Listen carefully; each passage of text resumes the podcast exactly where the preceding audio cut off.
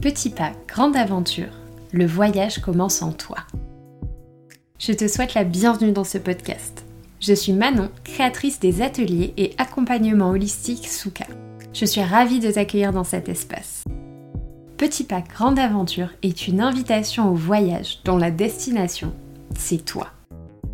Ensemble, nous parlerons de bien-être, de développement personnel, de spiritualité et de toutes ces choses qui, finalement, nous permettent de cheminer en douceur à l'intérieur de soi. Tiens-toi prête, ton voyage commence maintenant.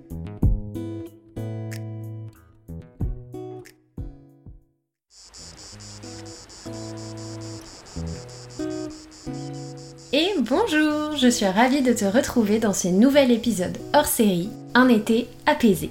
En quelques mots, durant tout le mois de juillet, chaque mercredi, je vais te partager de nouveaux épisodes pour t'accompagner dans tes aventures estivales. Peu importe que tu sois en vacances au bord de la mer, à la montagne ou dans ton salon. Ça marche aussi, d'ailleurs, si tu ne pars pas en vacances.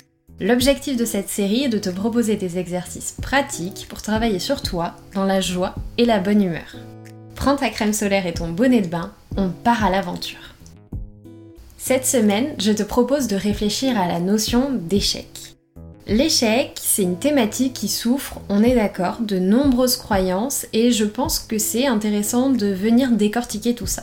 Mais avant de commencer et d'aller un peu plus loin, je voulais te partager la définition qu'en fait le Larousse. Échec. Résultat négatif d'une tentative, d'une entreprise, manque de réussite, défaite, insuccès, revers. Synonyme, faillite, fiasco. Je pense qu'on sera tous d'accord pour se dire que si on se base là-dessus, on peut vraiment penser que l'échec, c'est la pire chose qui puisse nous arriver dans la vie. Pour autant, chaque personne dans son parcours de vie a été et sera encore confrontée à un certain nombre d'échecs, à différents niveaux et dans différents domaines de sa vie. Et en ce qui me concerne, de façon en réalité assez rapide, j'ai compris dans mon parcours de vie que l'échec avait en réalité quelque chose de résolument inspirant. En tout cas qu'il y avait quelque chose à comprendre derrière cette première image de façade. Alors bien sûr, c'est pas la situation la plus confortable qu'on puisse expérimenter, mais c'est aussi et surtout, je pense, une invitation à se questionner et surtout à se réinventer. Passons maintenant à la pratique. Alors pour commencer, j'aimerais te proposer de lister, que ce soit sur une feuille de papier ou directement sur ton téléphone, toutes les pensées et les croyances qui te viennent à propos de l'échec. À quel mot associes-tu ce terme? Qu'est-ce que l'échec t'inspire? As-tu conscience de sa richesse? Quels sont les échecs aussi qui ont peut-être marqué ta vie? Et de quelle façon ils t'ont permis à un moment ou à un autre d'apprendre? Et pour aller un peu plus loin, et dans cette démarche de ok, je vais prendre le temps de voir les choses sous un autre angle, je te propose de venir explorer chaque expérience vécue comme un échec sous un nouveau regard.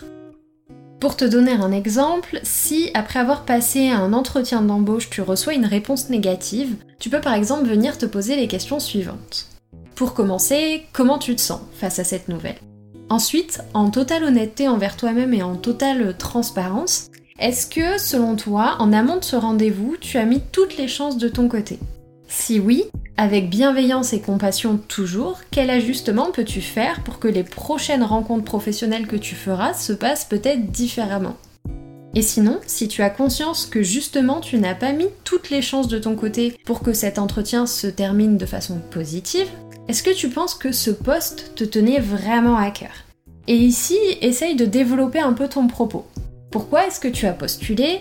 Est-ce que tu as ressenti une forme de pression à avoir ce travail ou ce poste? Et enfin, pour terminer, d'un point de vue un peu plus global, quelle information peux-tu retenir de cette expérience? Dans cette même approche, tu vas pouvoir venir décortiquer chaque expérience que tu as vécue comme un échec. Et plutôt que de lui donner directement une connotation négative, à travers cette approche, tu vas apprendre à observer la situation dans son ensemble, sans jugement de valeur, ou en tout cas le moins possible. En fait, tu vas adopter ce qu'on appelle le fameux point de vue de l'observateur. Tu vas prendre du recul par rapport à la situation.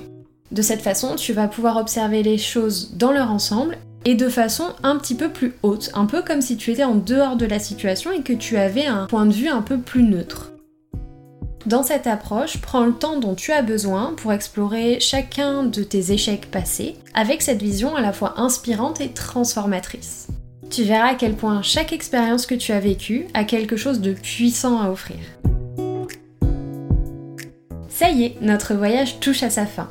J'espère que ces différents partages pourront t'accompagner, te questionner et peut-être même donner lieu à des discussions enrichissantes avec ceux qui comptent pour toi. N'hésite d'ailleurs pas à partager cet épisode si tu penses que son écoute peut faire du bien à quelqu'un que tu connais. Je te remercie pour ton temps, ton écoute et ta présence.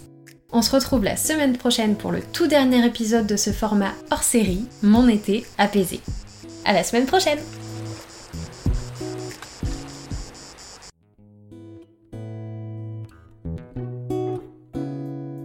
Quelle que soit la plateforme sur laquelle tu as pris le temps de m'écouter, n'hésite pas à suivre ou à t'abonner au podcast pour ne louper aucun épisode. Tu peux aussi me rejoindre sur Instagram, @sukaholistique. Et surtout n'oublie pas, le plus grand voyage commence toujours par un premier pas. On se retrouve bientôt pour une toute nouvelle aventure. D'ici là, prends bien soin de toi.